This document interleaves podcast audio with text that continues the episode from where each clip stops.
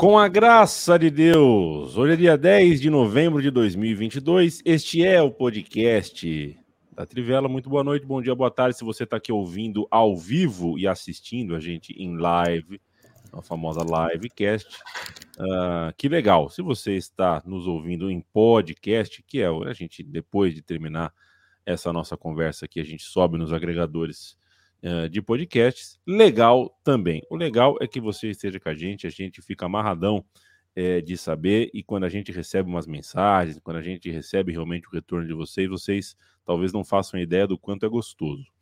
É, é muito bom saber que do lado uh, desse lado aí a gente consegue fazer companhia para vocês. Leandro e vocês também fazem companhia para a gente. Eu me chamo Leandro Amin, sou de Matias Pinto, Bruno Bonsante, Felipe Lobo e o Stein que hoje tirou o Leandro da, da legenda aqui, da, da chamada de vídeo. Não quis saber. Tudo Sim, bem? Foi, na verdade, uma.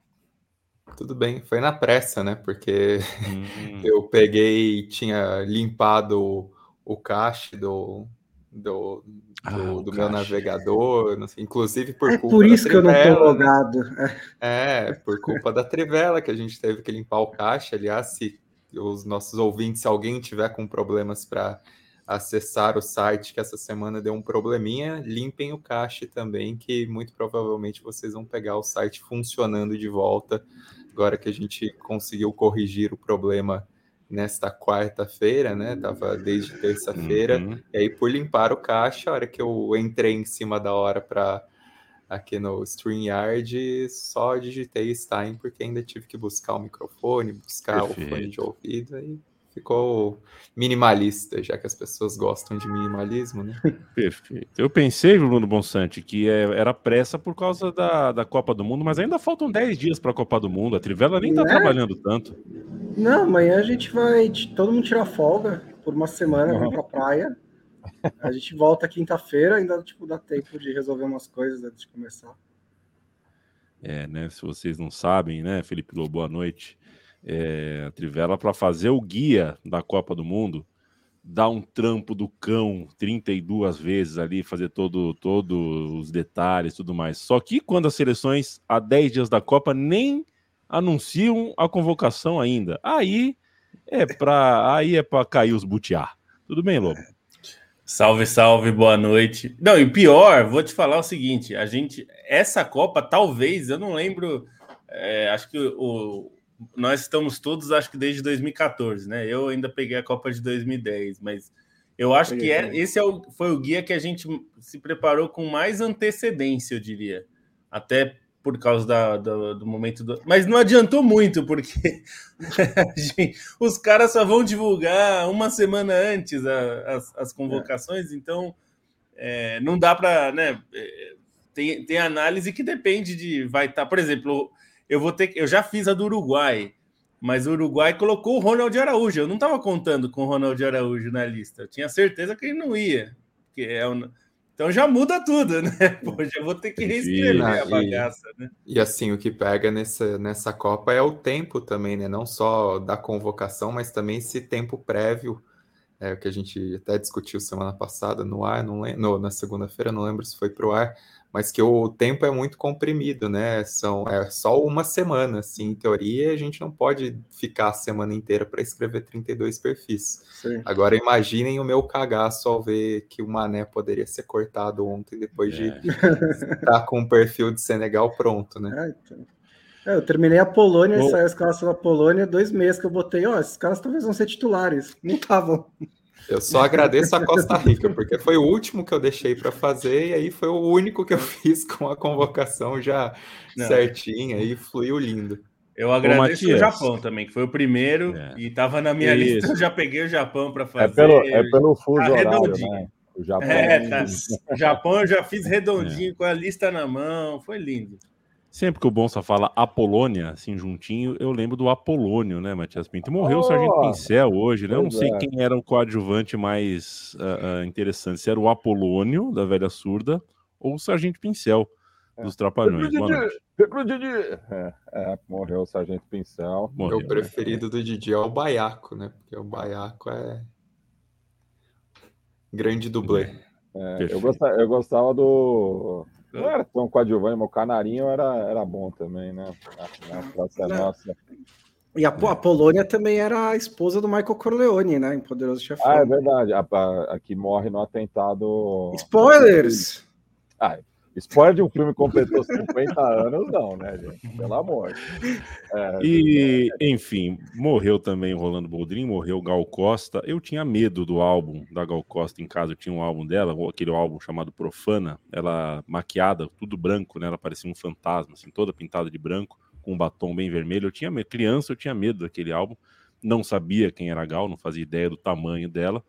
É, criança é assim, né? E eu fuçava nos discos dos adultos, tinham outros discos da Gal, mas não sabia da história dela, não sabia dos seus seios de fora, uh, do seu, da sua voz de protesto, da sua voz libertária, da sua coragem em momentos cruciais uh, nos quais a música tanto ajudou o Brasil. É, desses morreu, de morreu também o Bebeto Alves, né? É um representante da, da música gaúcha ali na final dos anos 80, final dos anos 70, começo dos anos 80, pai da Mel Lisboa, mas é que eu quando pequeno eu sempre eu sempre achava que ela era filha do Ney Lisboa, que era contemporâneo dele, eram muito amigos também, junto com o Vitor Ramil, o pessoal ali que é, buscava fazer uma música é, popular brasileira no Rio Grande do Sul, mas com elementos também né, da, da, da, música regional. Outros tantos discos da Gal Costa, como por exemplo Gal Tropical, esse o contrário do, da outra capa, né, ela super corada no álbum, com umas flores assim na, na, na orelha, uma capa uh, muito bonita, uh, foram descobertas muito recentes, muito jovens na, na minha vida na vida de tantos, assim como Índia, não sei se vocês tinham Índia em casa, uma capa que foi censurada. Né? A ditadura censurou a capa porque era o quadril da Gal Costa, a Gal Costa de biquíni, né? um biquíni vermelho, era só o quadril dela na capa, é, e aquilo ofendia o, o regime. Né? É, acho que foi o primeiro quadril feminino que eu prestei atenção, e aos poucos a Gal Costa de fato foi entrando em tudo uh, sobre arte, sobre música na minha vida, sempre tinha alguma coisinha de Gal Costa. Eu tive um tio que tocava em bares, né? Tocava violão em bares, restaurantes, churrascarias. Aquele senhorzinho que fica tocando violão ali, aquele tiozinho que fica tocando violão, muitas vezes é o seu tio. Então, agradeça quando for embora, viu? Você vê o cara tá tocando, fala tchau, agradece quando toca, porque isso faz diferença. É, o Matias, que é um péssimo imitador, eu sabia imitar mal a Gal Costa, sabia? Eu, eu sabia, eu imitava ela dando entrevista quando eu era mais moleque. É, e aos poucos fui ouvindo outras coisas, Aquarela do Brasil, Minha Voz, esses discos todos que tinham em casa. É, um tempo incrível, né, da música brasileira, aquela época dourada da música e uma época de chumbo é, para o país. E mais recentemente, com A Pele do Futuro, um disco de 2018 ou 2019, foi a trilha sonora do começo da minha pandemia, foi a trilha sonora da minha última separação, me fez companhia uh, em momentos difíceis, assim como Água Viva, um disco que eu descobri recentemente, é, especialmente uma faixa chamada Mãe, foi a trilha sonora do meu começo de vida aqui em Maceió.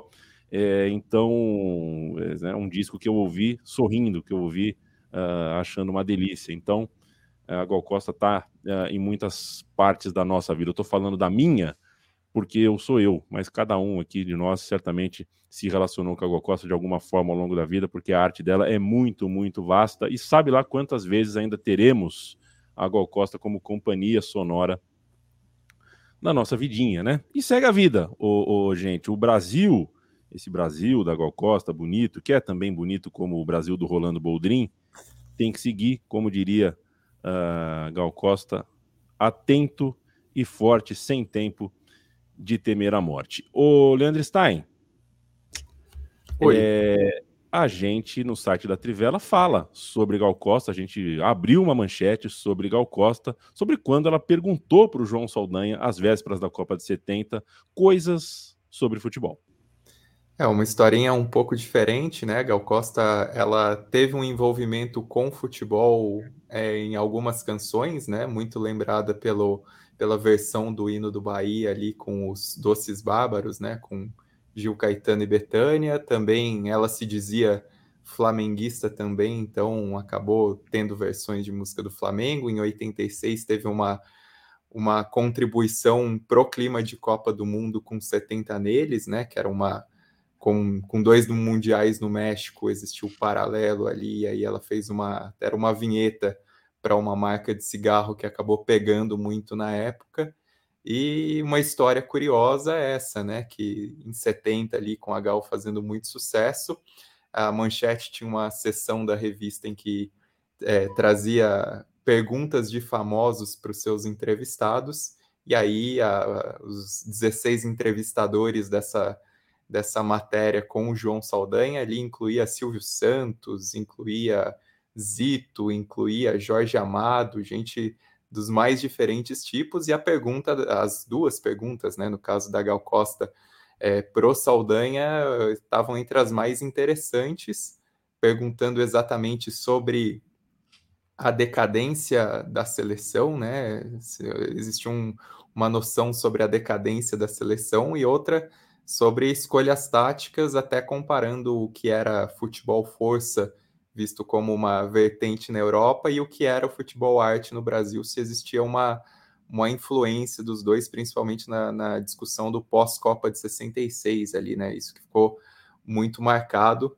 Então, convido para quem quiser que veja essa, essas respostas assim do, do Saldanha, as perguntas da Gal Costa também que foram muito interessantes e, e também é bom lembrar que sim, a, a, potência da, da Gal Costa eternizou muitas músicas e que essas músicas também eram comuns nas arquibancadas, né? Balancê ganhou versão de diferentes torcidas, não só no Brasil, mas também no exterior. A torcida do Porto cantava Balancê para o Carlos Alberto, ali no, no auge dele, no, no início dos anos 2000.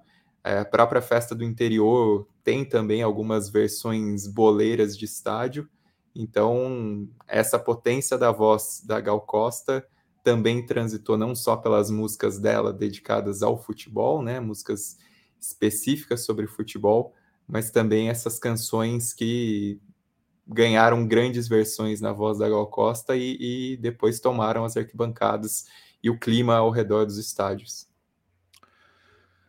Gal Costa, Betânia, Gil e Caetano, né? Um quarteto que não pode ser escalado separadamente, né? Parece que vem junto, né? Como Pelé, uma espécie de Pelé e Coutinho e Pepe uh, da música. Um dia alguém partiria primeiro, né?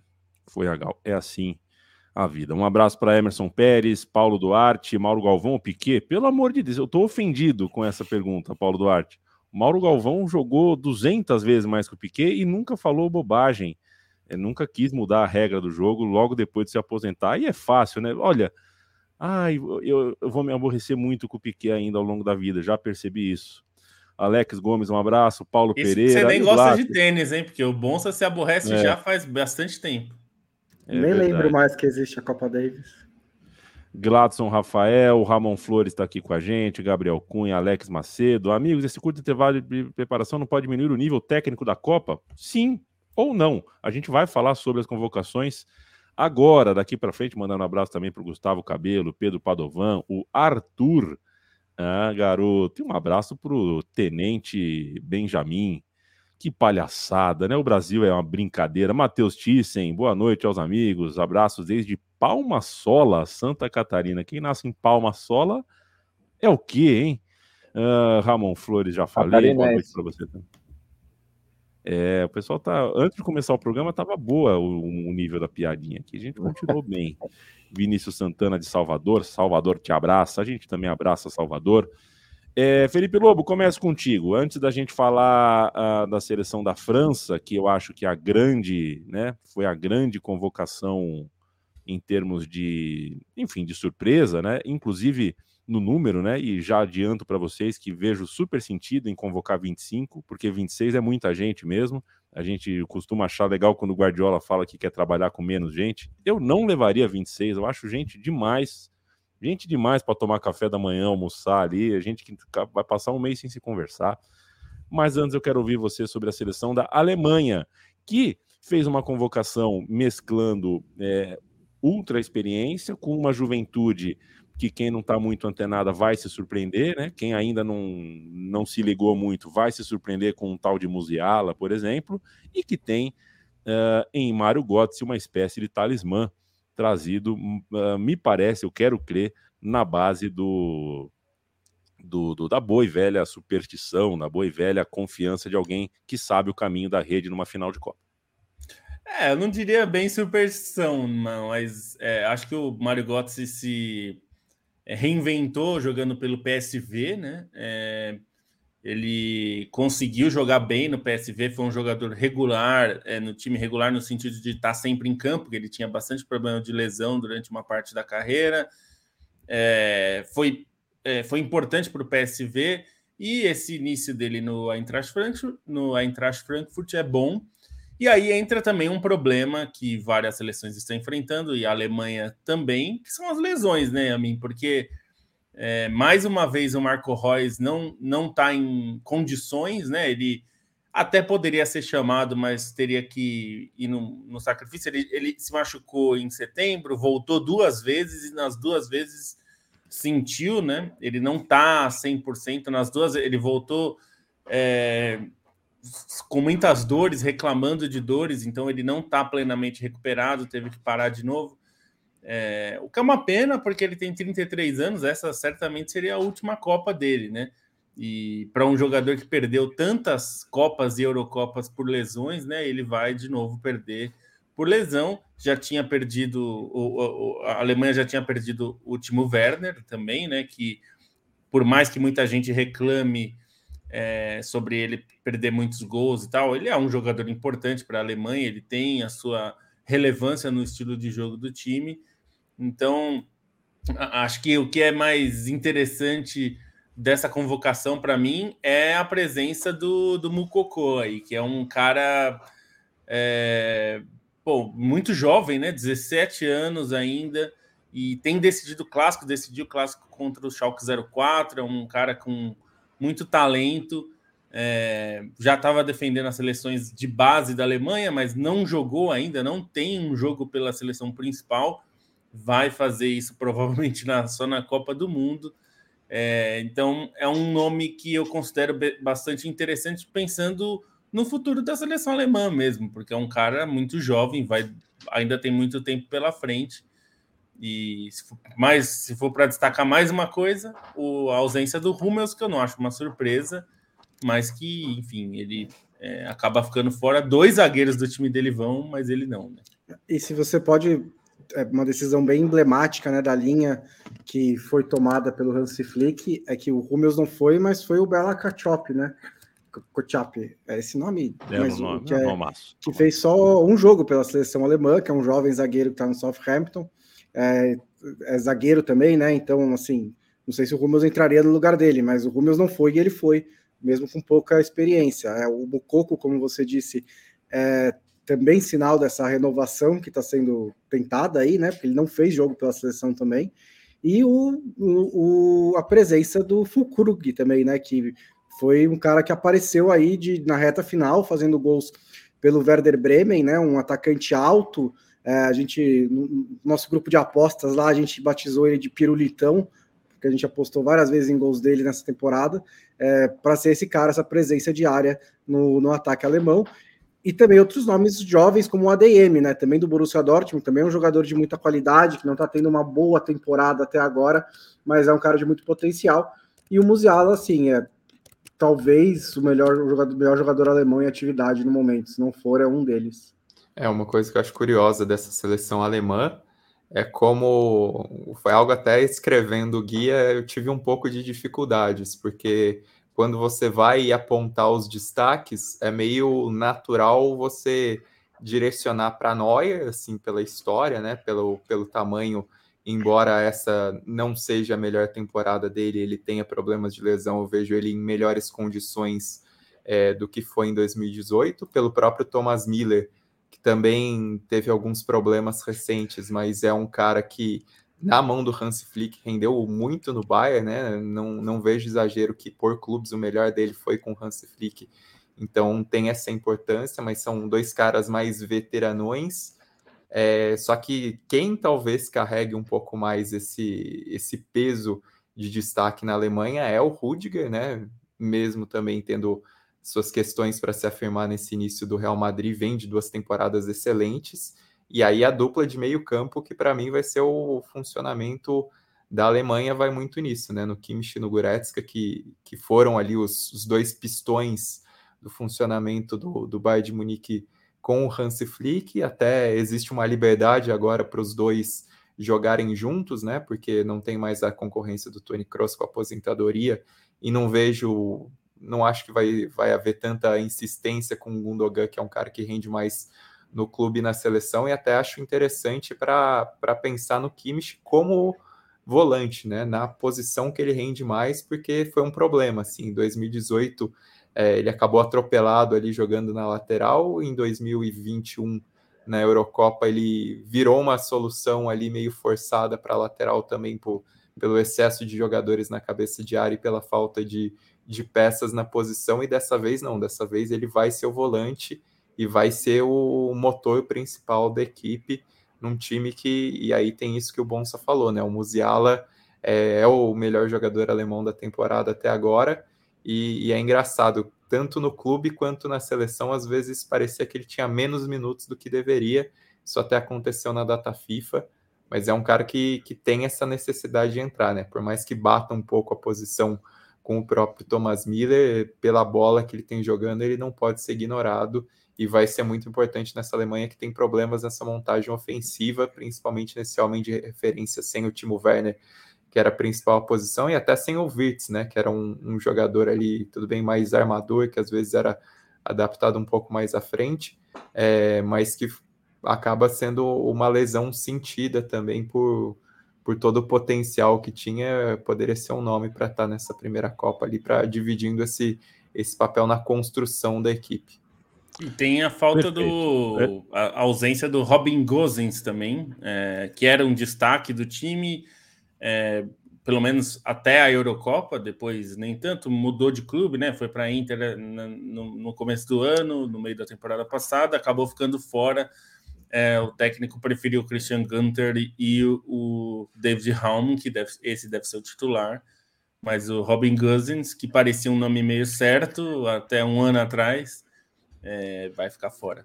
É, fez um Posso gol girar? importante na Euro, né? E, mas sofreu muito com lesão, né? E não tá tão bem assim na Inter. Né, é, e tá sendo atropelado pelo Di Marco na Inter, né? O Federico Di Marco, que não vai para a Copa. Bom, foi convocado? Tem, é... é... engraçadinho. Eu, eu, eu vou girar, sair da Alemanha aqui. É, se o, se o Mukoko não sair de graça do Borussia Dortmund, eu vou pessoalmente até Dortmund e xingarei ele, não tenho muito mais o que fazer. Ô Matias, você sabe que eu tô, eu tô. A gente faz frila na vida, né? Eu tô fazendo um frila que envolve segurança pública, então tenho procurado coisas, dados sobre segurança pública no Google e tem escrito no Word aqui, né? Palavras é, como viaturas, armas, não sei o que lá. E aí eu abri o site da Trivela aqui, e não é que é o patrocínio, é aquele o banner, né, de patrocínio que tem logo na é, é, é aqui, ó, AliExpress, em 5% de cashback, mas é um monte de revólver. Aí fica difícil, gente. Fica difícil. Não, mas provavelmente é por culpa do, do seu ah, algoritmo é, aí, né? Exato, é o algoritmo. É uma é. doideira. O algoritmo é uma coisa insana, o Leandro Pelo Stein. menos não é o, o, Eduardo Cunha que chegou a aparecer para mim, não, não sei por qual algoritmo, mas durante as eleições apareceu na Trivela. É. Obviamente eu denunciei, né? Porque não, não, não eu não sei se vocês se vocês não fazem o mesmo que eu, deveriam fazer. Quando eu tenho tempo livre, ou seja, eu estou esperando um arquivo ficar pronto de áudio e tal, eu vou no Google e fico é, treinando meu Google, fico jogando coisas aleatórias no Google, tipo Gol Brasil, Copa do Mundo, Gol Inglaterra, Copa do Mundo. Eu fico para dar essa treinada, para não correr esse risco de ver um monte de arma, couro. Você sabe, você sabe que uma vez eu brinquei aqui, eu estava mostrando para a Gabi um negócio de um carro e tal, e aí eu Falei, ah, esse é o primeiro carro elétrico no Brasil, tal, de luxo e tal. E aí eu fui lá, era um carro da Porsche. E eu, aí eu entrei no site e eu fiz para comprar o Aí eu fui fazendo ah, aquela. Dá para você montar o carro, né? Eu fui montando lá e deu, sei lá, 800 mil reais e, obviamente, fechei a janela. Eu fiquei um mês recebendo propaganda da Porsche. Toma. Eu entrava na trivela, era Porsche, Porsche, Porsche, Porsche. Toma essa, Lobo. Agora, o tempo urge, são muitas seleções convocadas e eu adoraria continuar falando sobre Google com você, mas eu preciso ouvir Matias Pinto sobre quem não viu ainda o vídeo da Confederação Uruguaia. a, a, chamada da convocação da, da, federação. Eu coloquei no meu Twitter, entra no meu Twitter e vejo se não, não viram antes, ou no ou próprio. Na Trivela. Ou na própria Trivela. É maravilhoso, muito bem feito, de muito bom gosto a maneira como a seleção uruguaia chamou os seus jogadores. Mas a lista é boa, Matias? A lista é a possível, né? É, é isso, né? O, o, é uma Uruguai, resposta bem uruguaia essa. O, o Uruguai não tem muito para onde ir, né? Porque é, são cinco jogadores que vão para sua quarta Copa do Mundo, né? Igualando o recorde do Pedro Rocha no, no Paisito. O Verdugo foi o, o, único que conseguiu isso, né? Jogou de 62 a 74. É, esses jogadores, né? Todos acima de 35 anos: Fernando Muslera, Diego Godin, Martim Cáceres, Luiz Soares e Edson Cavani. E o Cáceres, o Cavani e o Soares ainda tem a coincidência de que eles jogaram o Mundial Sub-20 em 2007, né? Então seria aí cinco mundiais, né? É, eles estão juntos aí há bastante tempo, né? No, no, no processo, né? Levado a cabo pelo Tabaré, é, pelo Oscar Tavares, né? Que não não estará presente. Você fala Tabaré Vasco. Quase é, porque era os dois assumiram mais ou menos na mesma época. Eu sempre eu sempre confundo. é, enfim, e o, o, o Tabaré, é, o Oscar Tavares aí, é, que disputou quatro Copas Mundiais, quatro mundiais como treinador, né? Já que ele havia treinado a Celeste também em 90, né? Eu fiquei muito feliz, né? Particularmente pelo Ronald Araújo, né? Porque tinha essa dúvida, né? Já que ele teve uma lesão é, relativamente grave, né? Mas parece aí tá, tá em recuperação. É, eu acho que isso é, é foi favorecido pelo fato de serem 26 jogadores, né? Acho que ele acabou entrando nessa vaga dos três aí sobressalentes em relação aos mundiais anteriores. Já é, isso porque desde o Mundial de 90 que não tinha um representante de Rivera, né? Para quem não me conhece, meu pai nasceu a exatos três quarteirões do departamento de Rivera, na fronteira com o Brasil, então a gente sempre acaba torcendo né, pelos jogadores doble chapas. É o caso do Ronald Araújo. E o que eu achei muito bacana no vídeo é que é, mostra né, um menino com a camisa do Huracan de Rivera, que é um, um time amador ali da, da cidade, né? O, o, futebol uruguaio tem, tem muito disso, né? Que é, o futebol no interior ele vive uma é, sob um, um, outro calendário, né? São duas associações diferentes no país, a Associação Uruguaia de Futebol que cuida da seleção e do, dos clubes profissionais e a organização do futebol do interior, que pela primeira vez está competindo, né, numa competição chancelada pela UF, com a Copa Uruguai, né, que teve sua primeira edição esse ano, mas que nenhum time do interior, evidentemente, teve força para chegar nas fases finais, né? Então, é, fico feliz, né, pela convocação do Ronaldo Araújo, a surpresa do Canóbio, né, que acho que foi um dos grandes assuntos aqui entre o pessoal que está acompanhando o, o videocast ao vivo pelo canal é, da Tivela no, no YouTube. É, já até alguém cornetou aqui, falou que o Canobio não é nem o melhor jogador uruguaio do Atlético Paranaense, né? O, o, o Terans acho que teve uma temporada melhor, mas o, o Canobio chamou a atenção do Diego Alonso por algum motivo, mas eu acho que também entra, assim como o Ronald Araújo, nessas três vagas a mais é, para ser testado em alguma formação, enfim é, mas realmente foi uma, uma surpresa, né? E um, um, jogador do Atlético Paranaense que, de memória, né? Não cheguei a consultar a lista há pouco tempo. Eu só lembro do, do Kleberson, né? Atuando pelo Furacão, só o Kleberson em 2002. Acho que tem três jogadores, né? Que são meio que reforços do Uruguai para essa Copa do Mundo. Um que o Matias citou, que é o Ronald Araújo, né? Tem que ver aí como ele vai estar fisicamente, não é nem no setor em que o Uruguai particularmente precisava, mas também, como disse, o Godin já está muito velho, né? ainda tem o Jimenez ali, então é bom ter essa renovação. É os outros dois, tem o Darwin Nunes, que surgiu bem no Benfica, agora foi para o Liverpool, está tentando se adaptar lá, mas é um atacante que tem potencial né, de ser, talvez não do nível de Soares e Cavani, mas um bom atacante, um dos ótimos atacantes do futebol europeu.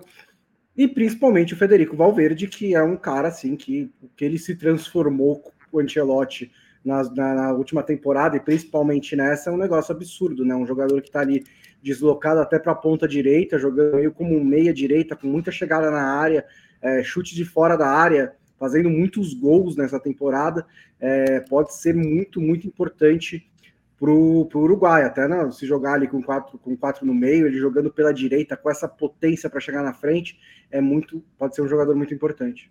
E é, ele, ele, inclusive, fecha né, a, a, a convocação, né? Mostra, é, é uma imagem simbólica, não sei se foi por ordem alfabética, né? Já que o sobrenome dele é com V, mas mostra né, que ele eu acho que é o principal nome é, é, falando no, tá jogando hoje, né? É o principal nome dessa seleção. Aí ah, uma convocação também que achei interessante é a do, do Sebastião Sousa, né? Que é um goleiro que acho que é até questionável como demorou tanto para ganhar a primeira chance no Uruguai, né? Um goleiro de bons serviços prestados no futebol sul-americano, virou opção só com Diego Alonso e aí consegue a primeira convocação para a Copa do Mundo, sendo o segundo mais velho desse elenco, com 36 anos, só, só o Musleira é mais velho que ele poucos meses. É, não vai entrar, né? Vai ser a terceira opção, o Rocher é o titular, mas é o cara ganhar a primeira chance numa Copa do Mundo aos 36 anos, ele se emocionou bastante, né? É, quando ganhou essas chances recentes pelo Uruguai, também acaba sendo bem, bem legal essa história. É só uma correção, isso daqui é o, o Godin, que é o mais velho. Godin, ah, o Godin. Fevereiro de 86. É. Ah, obrigado. A gente vai falar de seleção inglesa, a gente vai falar de seleção francesa, mas antes a gente vai para o momento KTO com novidade. KTO.com, acesse aí, site parceiro da Central 3, com novidade. É, o, o 0 a 0 a gente sabe que é o resultado que a gente não gosta, é um resultado chato e a gente quer. Muda isso, não tem absolutamente nada pior do que apostar numa partida. Se você põe lá a sua moeda, o jogo termina 0 a 0 Você não fica feliz, uh, a gente não fica feliz, ninguém fica feliz. Então a gente vai mudar isso. O Felipe Lobo é o seguinte: agora na KTO todas as apostas nos seguintes mercados serão devolvidas. A gente tem quatro modalidades de apostas de mercado que serão devolvidas. Eu quero que você me conte quais são. É, aposta com resultado no intervalo final do jogo, é, no intervalo final do jogo com resultado exato e resultado correto, e por fim, o jogador a marcar no primeiro, último ou a qualquer momento. É, então, todos esses mercados, se o jogo ficar 0 a 0 você não ganha, mas a KTO não ganha, ela te devolve a aposta. Ou seja, você passa a não se dar mal com o 0 a 0 Se você ver a sinalização DV na, na partida que você apostou, você fica tranquilo que aí você estará uh, apostando num mercado uh, que participa uh, dessa facilidade aqui para você e não saiu gol, você não vai perder nada com isso. A gente também só queria avisar que essa novidade já estará presente é, na Copa do Mundo, sempre com termos e condições da KTO. Se você quiser ler as letras miúdas, em kto.com, faça a sua inscrição, põe o cupom Trivela é, e na, no seu primeiro depósito com esse cupom você ganha 20% de free bet. Uh, falando sobre bolão, novidade da KTO para a Copa do Mundo. Quem fizer mais pontos aposta nos 15 jogos selecionados, né? Tem 15 jogos lá que estão selecionados. Então você clicou no bolão, quis participar do bolão da KTO, é, e você, se ganhar, se fizer mais pontos nesses 15 jogos selecionados, ganha 500 mil reais em free bet. Ou seja, você pode apostar 500 mil reais e para participar do bolão é cinco reais. Então você pode transformar cinco reais em 500 mil, se você for sagaz o suficiente. Toda quinta-feira o Lobo e o Bonsante trazem a, dicas de aposta. Começa com o Lobo hoje.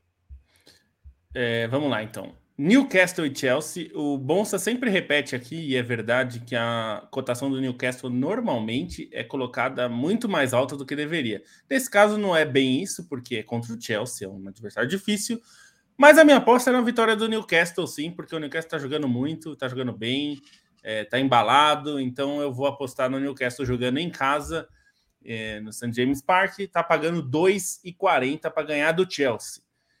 E vou, as duas outras são da Itália, é, essa do Newcastle é no sábado, no domingo tem dois jogos, que é Milan e Fiorentina, aqui eu estou apostando na vitória do Milan, que está pagando 1,77, o Milan é um time forte, eu acho que vai ser o time a rivalizar com o Napoli na disputa pelo Scudetto.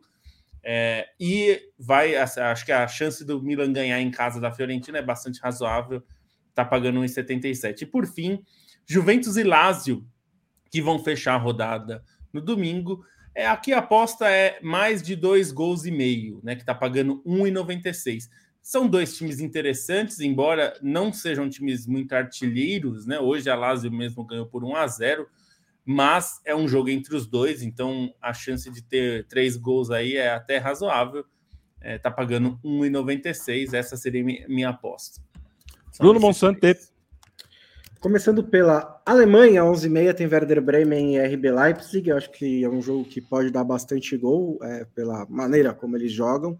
É, eu sugiro o acima de 3 gols a 1,85, que significa que com 3 volta a sua aposta. A partir de 3 é, você ganha essa cotação 1,85. É, tá, a, linha acho que está tá bem ajustada, mas acho que vale apostar aqui.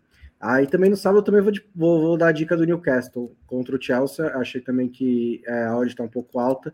Eu só sou um pouco mais cauteloso do que o Lobo e eu sempre sugiro o devolve a aposta quando a cotação está desse tamanho, que aí você pode né, se proteger um pouquinho. Então o Newcastle devolve a aposta a 1,70.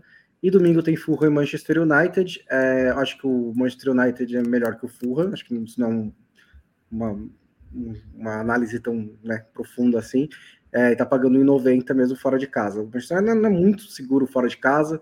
É, o Fulham até complica um jogo ou outro, mas acho que 1,90 para ganhar esse jogo é o último antes da Copa do Mundo. É uma cotação alta e vale a pena arriscar aí. KTO.com, um beijo e um abraço para todo o time da KTO, sempre parceiro, sempre parceiro da comunicação independente, sempre acreditando na comunicação independente e vai despachar Matias, Leandro Stein e Bruno Bonsante para o Catar. O que, que é isso? Estamos Nós prontas já. Estamos brincando. Estamos brincando, mas, mas estarão com a gente na Copa. Estarão mas, exato, a gente na... Não, a gente não vai pegar avião porque não quer, é. mas a gente terá a parceria da KTO ao longo da Copa do Mundo, onde faremos podcasts diário, tá? Todo dia a gente tem podcast durante a Copa do Mundo. Sabe que tem Copa que assim eu pagaria para ir cobrir, né? Do Qatar teriam que Não é pagar muito bem. É. Exato. Eu eu estive. Assim. É... Geralmente me pagam para cobrir a Copa, é. é meio que meu trabalho, mas vocês entenderam o que eu quis dizer, né? É. Ô, Leandro Stein, o negócio é o seguinte: a seleção da França convocou só 25 Ninguém entendeu direito por que, que o Camavinga tá fora. Ficou um pouco estranha a coisa da lateral esquerda. Uh, a lista tem bastante zagueiro. Se você for comparar com a seleção brasileira, por exemplo, convocou muito atacante, né? A França tem muito jogador do meio de campo para trás. Esse rombo uh, de Pogba e Kanté fica difícil de você preencher, então a impressão que dá, a sensação que dá é que o meio-campo da França falta alguma coisa, mas é ainda a seleção da França, atual campeã, com o atual eleito melhor jogador uh, do mundo, o Benzema. Que tal para você a convocação do Deschamps, que deixou o nome? Deixou o nome, não quis saber do 26 é, Achei meio estranho, né? Só uma correção, o Camavinga tá, né? Quem não foi foi o Jonathan Klaus, acho que foi a principal surpresa aí ah, dos que não rapaz. foram, por conta disso, né? Uma seleção que tem esses desculpa, zagueiros. Viu? Não, imagina. É, tem esses zagueiros a profusão, né? Essa quantidade de zagueiros, inclusive alguns adaptados como lateral, é, mais laterais de ofício mesmo, acabam em falta e você abrir mão de um Jonathan Klaus, do próprio Felan Mendy, acaba soando estranho ainda mais quando você só convoca o 25, né? E o Jonathan Klaus, como é, ia ser uma baita de uma história, né? Pela maneira como ele ascendeu aí desde as divisões de acesso e tal. É, e era um jogador versátil, né? Para jogar nos dois lados do campo, mas o Deschamps acabou é, fazendo essa opção. É, uma seleção da França, assim, tem algumas ausências por lesão sentidas, né? Cantei Pogba dispensam apresentações amanhã, por mais que fosse o goleiro reserva, era um nome merecia essa Copa do Mundo, né? Principalmente pelas últimas temporadas aí em Milan e, e no, no Lille, mas é uma seleção que às vezes falta espaço, né? Para você conseguir encaixar um Diaby que acabou ficando de fora, um Badiachile que também era um bom zagueiro ali para opção. É, a preocupação para a França é como vai ser esse esquema tático, né? Uma tendência é, dos últimos jogos foi atuar com três zagueiros, até para aproveitar o Theo Hernandes mais solto pela ala, mas o, o Deschamps chegou até a, a dar algumas de, declarações que vai jogar com quatro homens atrás. O meio-campo é, problema, assim, não é só. O problema é perder o Kanté e o Pogba juntos. Se tivesse pelo menos um, tendo o Tchouameni do lado, muito provavelmente o meio-campo estaria resolvido. Agora, perdendo os dois juntos, principalmente o Kanté, né? Assim, é, pela capacidade, até poderia se combinar melhor com o Tchouameni. Tem essa carência em quem vai ser o substituto. Talvez o Camavinga seja o mais promissor de todos os meio-campistas chamados, mas a vaga muito provavelmente vai para um nome mais questionável aí com o Rabiot um pouco à frente, ainda tem alguém do Z disputando essa vaga, o meio-campo claramente tem essa esse enfraquecimento. E outra questão também que é interessante é pensar na montagem do, do trio de frente, né? Combinação entre Benzema e Mbappé não é muita dúvida, apesar dessa, desse, desse momento da temporada do Benzema que não é bom, né? Não, não vem jogando tão bem nesse início de temporada como foi a temporada monstruosa anterior e também com problemas físicos. E, e o próprio encaixe do Griezmann, né? O Griezmann foi o melhor jogador da França na Copa de 2018 para muita gente, mas não é necessariamente quem corresponde melhor nos últimos tempos, principalmente pensando é, no clube, tendo o Nkunku voando no RB Leipzig. Né? Então é outra questão para a seleção francesa mas é um dos elencos mais fortes, sem dúvida. Tem essa possibilidade de se reencontrar, de, de encontrar um encaixe com essas peças diferentes em relação a 2018, né? Até alguns jogadores de funcionalidade tática não estão presentes, como era o, o exemplo do Matuidi, que, que ajudou a encaixar aquele time. É, e acho que fica esse interesse pelo que vai ser do, do rombo que existe no meio-campo se vai ter alguém para preencher essa lacuna, que era um setor muito forte em 2018 e que acaba desmontado, ainda que exista essa ascensão do Chouameni, que até justificou a confiança que ele ganhou, principalmente no título da Liga das Nações. Né? É, o, eu acho que o Deschamps tentou destravar esse time, né? Que a gente jogou muito travado, desde mesmo na Copa do Mundo, é, com uma formação com três zagueiros, porque tem jogadores, tem alas muito bons, né? O Theo Hernandes a gente já fala várias vezes que é um dos melhores do mundo. Tem é, até jogou, chegou a jogar com o Coman pela lateral direita, é, mas é, não deve ter ficado satisfeito, porque até foi campeão da Liga das Nações desse jeito, mas é, montou a escalação, a convocação para jogar com quatro jogadores, né? Não levou lateral direito, inclusive, tipo, de ofício. Tem o Pavar que joga ali, tem o Koundé que joga ali, mas o, só lateral direito, né? Não tem nenhum é, no elenco. É, a, a, formação na França, da França na Rússia, era dois meias e um meia saindo pelos lados, né? Que era o Matuidi, esse cara que o, que o, o Stein falou. Eu acho que dentro dessa convocação, o Rabiot pode fazer isso pelo outro lado, se o Deschamps quiser. Mas eu aproveitaria uma formação um pouco mais ofensiva, né? Você tem a possibilidade de jogar com o Chouameni com o Camavinga, com o Griezmann ligando com o Benzema, o Mbappé por um lado e quem você quiser no outro lado, né? O Dembélé que está em boa fase, você pode até trazer o Cucu por dentro e abrir o Griezmann. É, tem possibilidades de armar esse time de uma maneira mais ofensiva, mas aí tem que ver se o Deschamps está afim, né? De de ausência só, a única que eu destaco também é a do Ben Eder, que teve um ótimo ciclo pelo Mônaco, fez muito gol pela Ligue 1, mas acabou sendo preterido pelo Giroud, pela experiência, né, pelas opções táticas que ele oferece. Até acho o Ben Eder mais jogador, mas o Giroud tem essa importância para a seleção francesa e também é um bom jogador. Aí só acréscimo nessas ideias defensivas, outra possibilidade que foi até testada em jogos recentes é o Coman como ala direito, né? Que também é é outro time muito agressivo, é, pensando que vai ter o Theo Hernandes na esquerda, que já é um jogador de, de mais força ali na chegada, que até ganhou a posição do, do irmão do Lucas, né? Mas a tendência é que seja um lado direito mais conservador com o Pavar. E aí, pelos nomes chamados e pelo excesso de zagueiros, existe uma compreensão que Pavar e, e Pavar e Lucas Hernandes são vistos como laterais mesmo, como foram na Copa de 2018.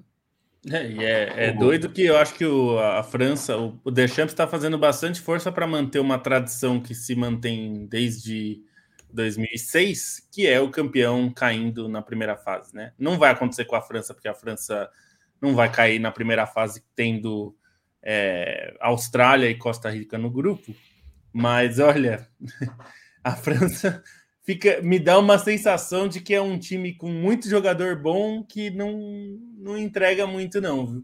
Não, não, não tenho confiado muito nesse é, pré-Copa é, de todos os favoritos. O que eu acho que tem chegado menos menos pronto mesmo é a França. Me, me... A gente falou bastante na segunda-feira da convocação brasileira, né? E eu acho que as convocações dos outros favoritos levaram, tiveram bem mais polêmicas é, e bem mais coisas mais difíceis de entender do que a do Brasil. O, o Matias, você sabe imitar um pouquinho o Silvio Santos? Ah, prefiro não. Não, tá bom. Eu queria, é. eu queria alguém que imitasse o Silvio Santos falando Pavarde e Viltord. Não vai dar? Viltord. Tá bom. Ah, Pavar. É o Viltord. O Pavar. O Pavar. É o Pavarde. Viltord. Vamos ver. Né?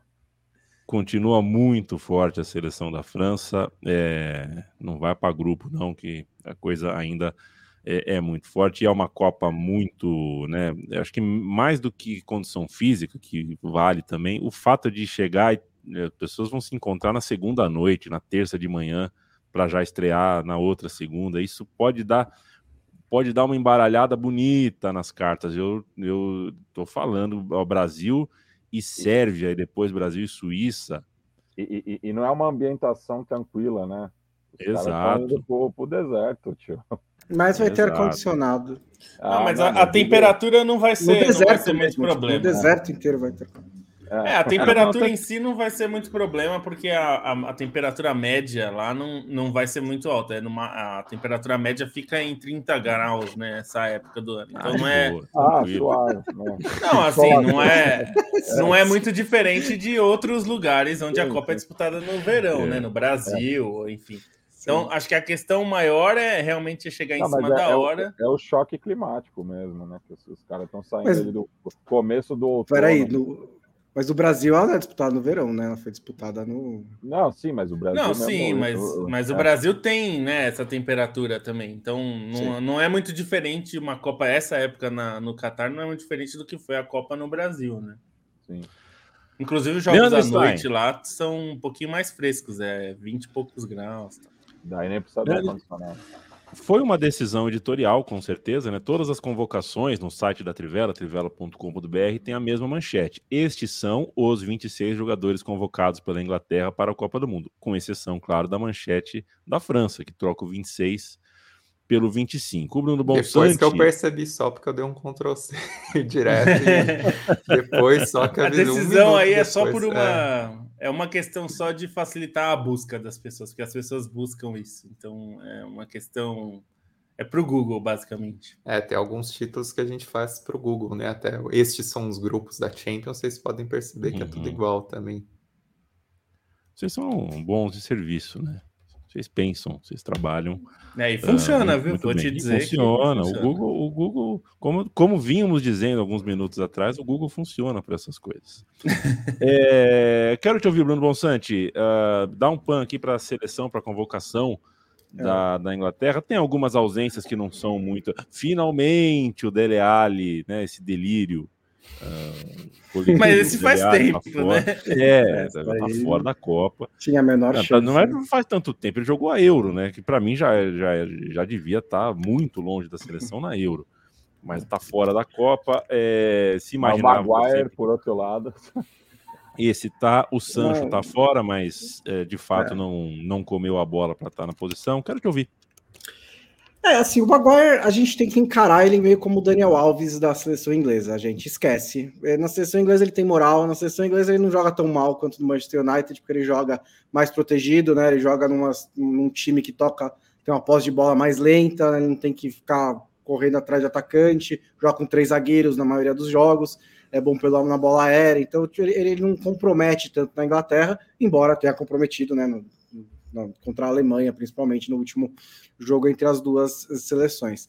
É, a principal surpresa da convocação é a presença do James Madison, que é um, o meio atacante do Leicester, que é muito, muito bom jogador, né? Teve um ano de 2022 muito bom, com 20, 22 participações diretas em gols de Premier League, né? Desde o começo de desde janeiro, e ele só tem 34 minutos pela seleção inglesa, né? Então ele não foi muito testado pelo Southgate. Ele chegou a ser convocado umas outras duas ou três vezes, é, sem entrar em campo, mas tem só um jogo mesmo. É, o Southgate disse que ele oferece alguma coisa um pouco diferente, eu concordo, né? Um dos meias da Inglaterra os meias mais criativos, né? Você tem o Foden, que é um jogador acho que mais completo de todos.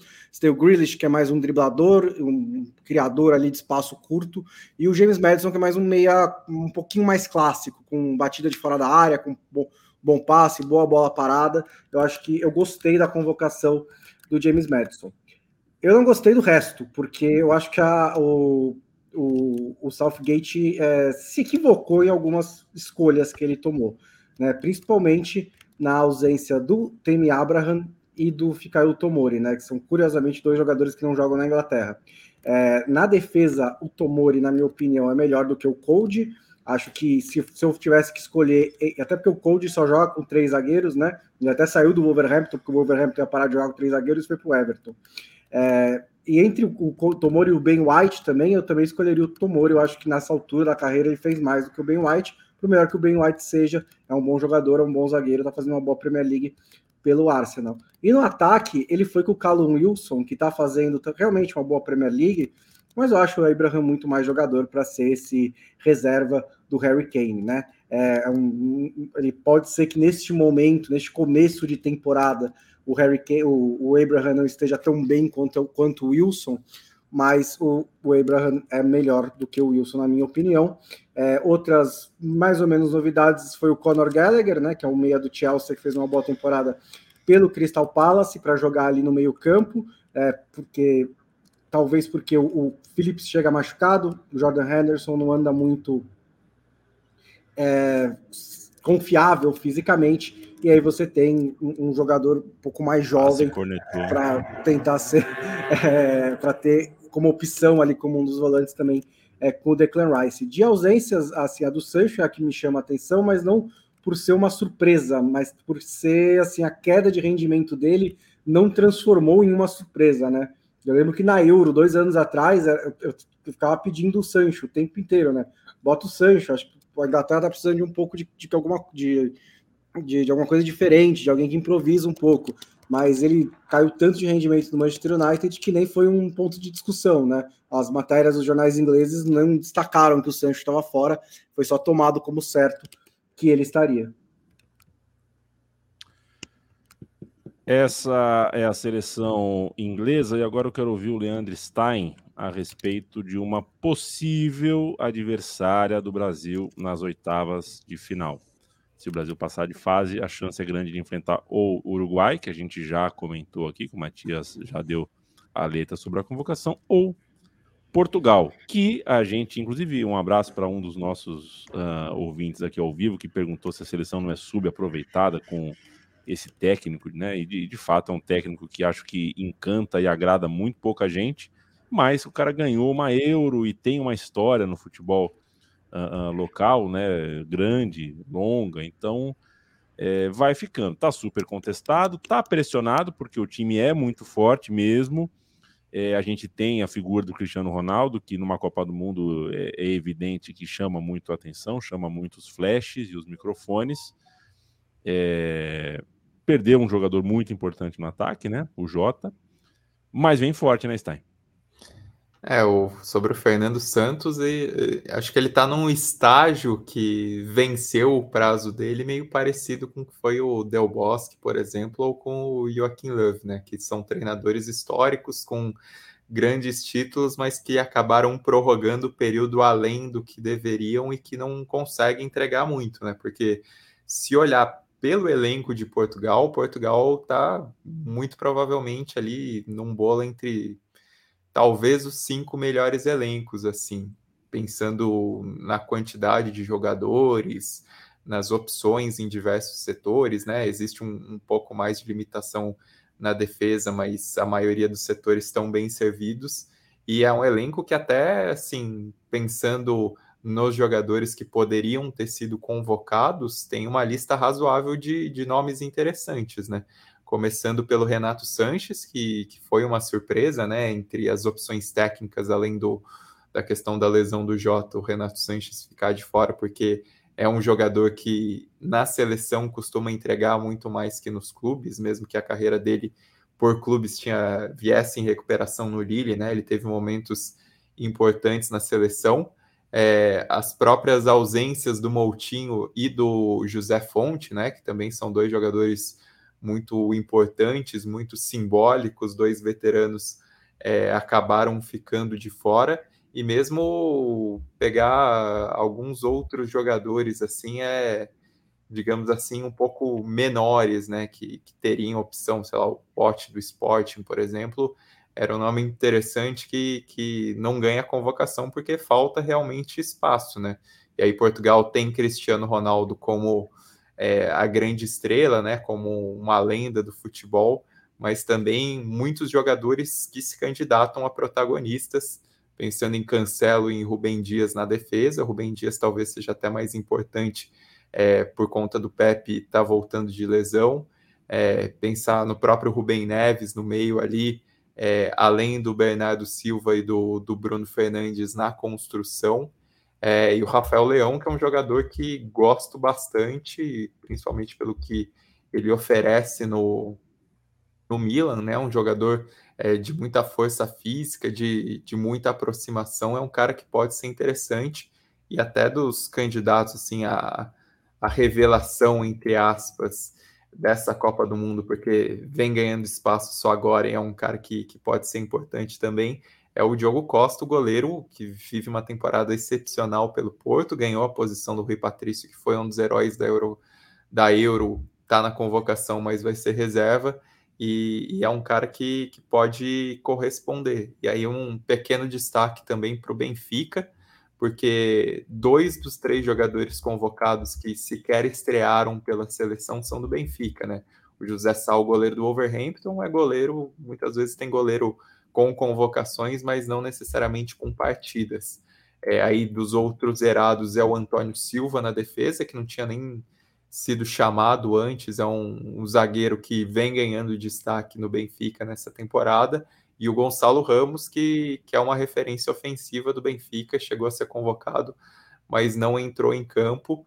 É, além dos dois, o Benfica também tem o João Mário, que é uma história de, de recuperação na carreira, né? um cara que acaba recobrando espaço e que vem bem nessa temporada do Benfica.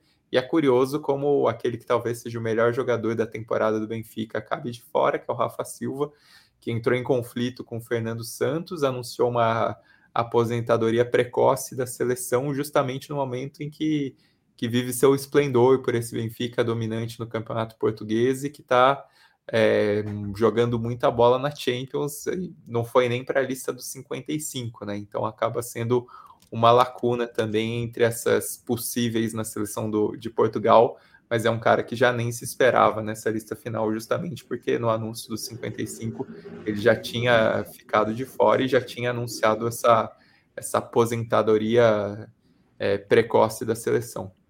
É, isso, e assim, só para complementar sobre o Fernando Santos, assim, eu acho que o ciclo dele acabou, mas técnico de seleção é muitas vezes aquele que você tem, sabe? É, não tem muita opção melhor. Acho até que Portugal tem uma, uma gama tão ampla né, de treinadores competentes que daria para encontrar um melhor que o Fernando Santos, com todos os méritos do Fernando Santos.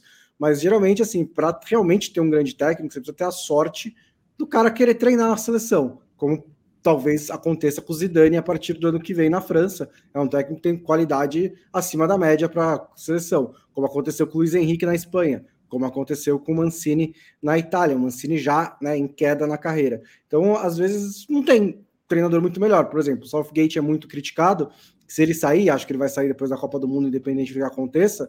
É, quem vai assumir nas casas de aposta, o primeiro plausível é o Steve Cooper do Nottingham Forest. Eu não acho que vai ser ele, né? Acho que eles tá, provavelmente vão com um Gerrard ou um Lampard para ter um grande nome. Mas Era o Graham é Potter, né? Que, que é, então, acabou passando. Exatamente. Então, o mais cotado nas cotações ainda é o Graham Potter, mas ele não vai sair do Chelsea. Aí depois o Ed Howe, que também não vai sair do Newcastle. É, tem o Pochettino em terceiro lugar, ele não duvido que ele vai ser da Inglaterra. Então, assim, né, o primeiro plausível das cotações é o Steve Cooper, e é um técnico super mediano. A gente está na reta final do podcast de hoje. É, a gente teria muitas outras convocações para falar, mas acho que todos os destaques, né? A gente já passou por todos os destaques, exceto uh, o time belga, Felipe Lobo. A seleção belga está convocada, os irmãos Hazard estão lá, o De Bruyne está lá, o Lukaku está lá. Isso não significa que a seleção não tem caras novas, é, o que leva a gente a um debate de três Copas do Mundo, né? o insuportável uh, uh, totem, um insuportável debate sobre, afinal de contas, a força da ótima geração belga, é, que é ótima mesmo, né? Foi perdeu para a Argentina numa quarta de final de Copa, é super normal, e perdeu para a França numa semifinal de Copa. Então, ela fez o seu serviço. Agora eu quero saber sobre essa transição. Que Bélgica é essa que chega em transição de gerações e ainda muito forte? É, é, é uma seleção muito forte ainda. É, eu acho que o, o, ponto mais sensível dessa seleção é a defesa. A defesa envelheceu muito e não tem grandes nomes na defesa, né? Se a gente pensar que continuam no elenco convocado pelo Roberto Martinez, o Alderweireld, que agora já está no Real Antuérpia, Royal Antwerp, o, o é, Vertogen, que enfim saiu do Benfica, voltou para a Bélgica também. É, então, é, não, não são nomes super, super confiáveis. Mas ele está apostando, ele convocou o Debast, que é um zagueiro jovem do Anderlecht, 19 anos, pode ser um cara para tentar mudar alguma coisa. É, ele convocou o Lukaku, é, e não é, não é nenhuma surpresa a convocação do Lukaku, mas a questão é que ele está se recuperando fisicamente e ainda não está muito bem é, não tem jogado, ele jogou só cinco jogos dessa temporada desde agosto. Então é, é uma questão física dele, se ele vai estar 100% para a Copa, ele vai jogar, mas a gente não sabe em, em, que condições né, ele, vai, ele vai jogar. E tem alguns outros nomes é, mais, é, mais jovens, né? Tem o, o Lu, Luiz Openda do Lens, que é um, um, jogador um pouquinho mais jovem, tem o Charles de Ketteler do, do, do Milan, que não engrenou ainda no Milan, mas é um jogador claramente com talento. Acho que um destaque por estar em forma, né, por estar jogando muito bem, é o Trossard, Leandro Trossard do Brighton, é um jogador que vem muito bem nessa temporada é, e acho que pode ser um nome interessante, importante para a Bélgica, né, lá na, na Copa. E aí tem os nomes de sempre, o Courtois no gol, que é um dos melhores do mundo, você tem o De Bruyne, que vai continuar ali como um dos melhores. O Tillemans é um jogador muito bom, né? É, dado Leicester. É, você tem o Carrasco, que muitas vezes nesse time jogou de ala, né? É, pela esquerda, e que é muito bom também. Você tem o Torgan Hazard, que é, não tem o mesmo talento do irmão, mas tem, bem, tem tido nos últimos anos mais consistência. O próprio Eden Hazard está convocado, aí a gente não sabe exatamente como ele vai chegar, porque também joga muito pouco no Real Madrid, né? É, e aí tem os veteranos, como o Dries Mertens, que continua no elenco como reserva. É, então, assim, é, é uma geração que continua muito boa. O time, o elenco da Bélgica continua com bons jogadores, mas primeiro já não tem muito equilíbrio, né? É, acho que tem problemas aí de reposição desses jogadores de mais talento principalmente na defesa, a defesa muito envelhecida, muito longe do ideal, né? Se a gente pensar que quando surgiu essa geração, ali por 2010, mais ou menos, quando a Bélgica começa a mostrar é, força, aí fica fora, surpreendentemente, da Euro 2012 já. É, foi, a primeiro, foi o primeiro baque dessa, dessa geração. Depois vem a Copa de 2014, que foi bem, né? Conseguiu perder, perdeu só da, da Argentina nas quartas num jogo bem difícil veio a Euro, que aí se decepcionou muito perdendo de Gales, né? É, e aí foi, foi, acho que é o ponto de maior decepção assim dessa seleção. E depois perdeu na, em 2018 na, na Copa, perdeu da França na semifinal num jogo parelho demais, né? Um gol de cabeça, de escanteio, quer dizer, um jogo que poderia perfeitamente ter acabado com a Bélgica ganhando o jogo. Não era, não foi nada demais, fez o que dava para fazer. É, então, agora, Em relação a 2018, é uma seleção pior. É, claramente é uma seleção pior. Não porque não tenha talento, obviamente tem. O De, o De Bruyne, se não é um dos, se não, é se não é o melhor meio-campista do mundo, é um dos três ou quatro melhores. É, você tem o Lukaku que, se tiver inteiro, continua sendo um atacante de muito perigo para qualquer defesa, mas não é um time tão consistente e o ciclo das eliminatórias mostrou isso também, né? Então, assim, a convocação mostra alguns talentos jovens, mas muito precoces, muito verdes ainda, nenhum deles com o talento que mostrava essa geração lá em 2010, quando surgia o Lukaku no Anderlecht, quando estava surgindo, ou depois no Chelsea e tal, quando o Hazard estava no Lille, não tem nenhum jogador, por enquanto, com esse calibre, né? É. Então... Bom. Acabou, acabou, né? Porque assim, a, essa seleção da, da Bélgica, se o Lukaku não tiver inteiro, tá uma pegada no tornozelo do De Bruyne de ser bastante meh.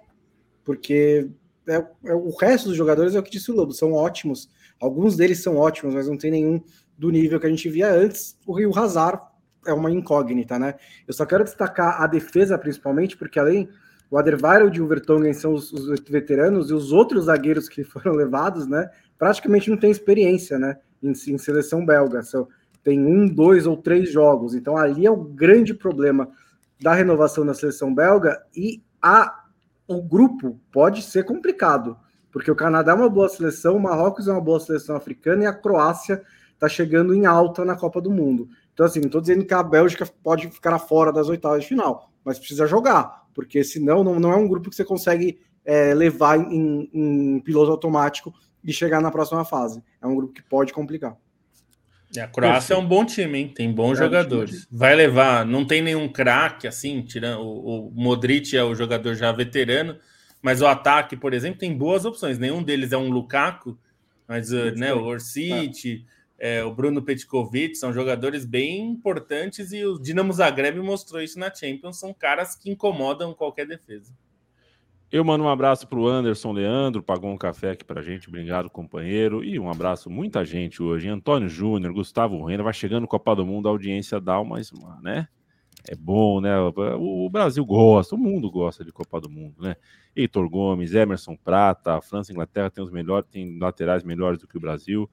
É, o Brasil não pode, não podemos dizer que os nossos laterais França são os melhores do mundo.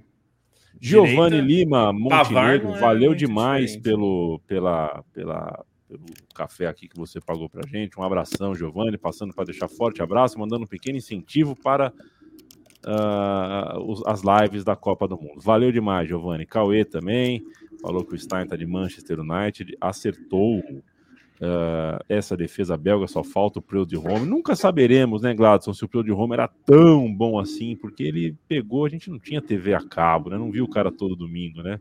Fico dito pelo não dito. Ah, ficou só a vontade de ver ele no Fluminense, né? Que teve esse. Teve isso. Né? Teve isso. Quem foi o goleiro da MTV em Fluminense contra a MTV, Matias? Eu não faço ideia. Cleston. Né? Deve ter sido o Cleston, né? É. Deveria ser o Cleston. É, aliás, sobre goleiro, manda um abraço aqui para o Matheus Borges, perguntou: Musleira ou, ou Ciboldi? É o seu boa noite, Matias Pinto. Acho que o Muslera, apesar dos pesares, né? É, sou muito Com grato suspiro. a ele. É, sou muito grato a ele pela, pelas quartas de final contra a Argentina em Santa Fé, 2011. Então, o Ciboldi não teve uma atuação naquele nível. E me despeço fazendo um convite para os ouvintes, já que depois de amanhã, também conhecido como sábado, eu vou tocar numa festa ali no Sol e Sombra, Rua Santa Madalena, 250 na Bela Vista, próximo do Metrô Brigadeiro. É, matiné, das 5 e meia até as 10 da noite, só com melodia de, de estádio na, na América Hispânica. Então fica o convite aí, 13 reais a entrada e é um bar muito bacana, né? É, pessoal é, aqui de São Paulo inspirado no Eduardo Galeano, né? Então fica o convite para quem tiver de bobeira aqui na capital paulista. Um abraço para Vitor Marques, que chegou aqui no fim, mandando um abraço. Um abraço para você também. Tércio Sonic, sempre presente. Guilherme Diogo. Bruno Monsante, é Pickford ou Chilton? Boa noite. Boa noite. É Chilton, né? Acho que acertei essa.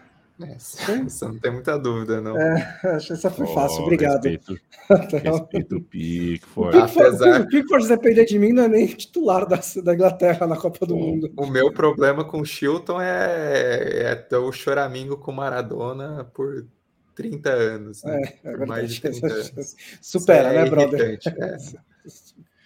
Leandro Stein, um beijo para você. Preu de home ou Faf? Ah, eu acho que o Faf, viu? Eu gostava do, assim, analisando a história, eu gosto do, do Faf do, dos tempos do Bayern de Munique, então eu fico com o Faf. Perfeito, um abraço para você, Stein. É, Felipe Lobo, um beijo, um abraço. Uh, o Ellerson ou André? Beijo. Ixi, André qual? André Dorin, do Inter. O novo Tafarel. André, André, gostava André. muito do André. O André, André era desse... até mini craque, né? É, então, era um cara daqueles mini crack da, da, do final dos anos 90, ele tinha mesmo.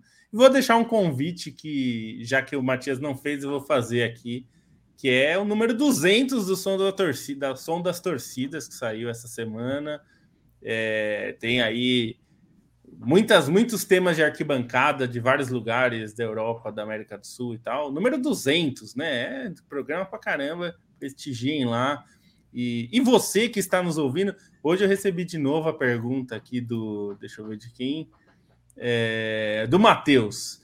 A Trivela vai ter programa durante a Copa? Se você está ouvindo, sim, vai ter durante a Copa e você vai ter que ouvir todos. Quem não ouvir, vão ter que mandar relatório, assim, ou ouvir. É. É, eu, vou, eu vou fazer uma pergunta. Mentira todos... o ano inteiro. É, vou, vou fazer uma pergunta em todos os programas Vou fazer uma pergunta. Quem não responder, assim, ó, quem ouviu, só manda vai reply ter, com. Vai ter prova do podcast. É, né? não, eu vou, eu vou mandar. Não, eu vou assim, ó, quem ouviu, manda reply escrevendo 3 para Trivela ou para Central 3. Sei lá, eu vou inventar uma dessa aí.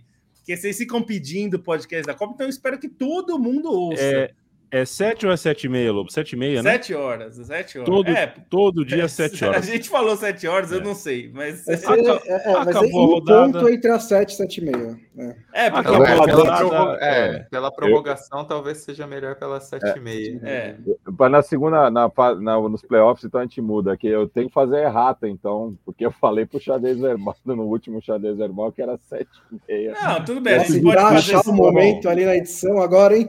A gente, a gente faz, a gente pode fazer às sete e meia, porque realmente tem o problema da prorrogação. Os jogos tem jogo às seis da tarde, lá ainda vai dar é, problema. Um pouquinho depois do apito final, a gente vai conversar. É, que às quatro da é, tarde é, o jogo, né? Se for para prorrogação, mas, complica. Eu preciso terminar o programa, gente. Mas o mais importante, compartilhem, né? A gente vai fazer a live. Compartilhe. É.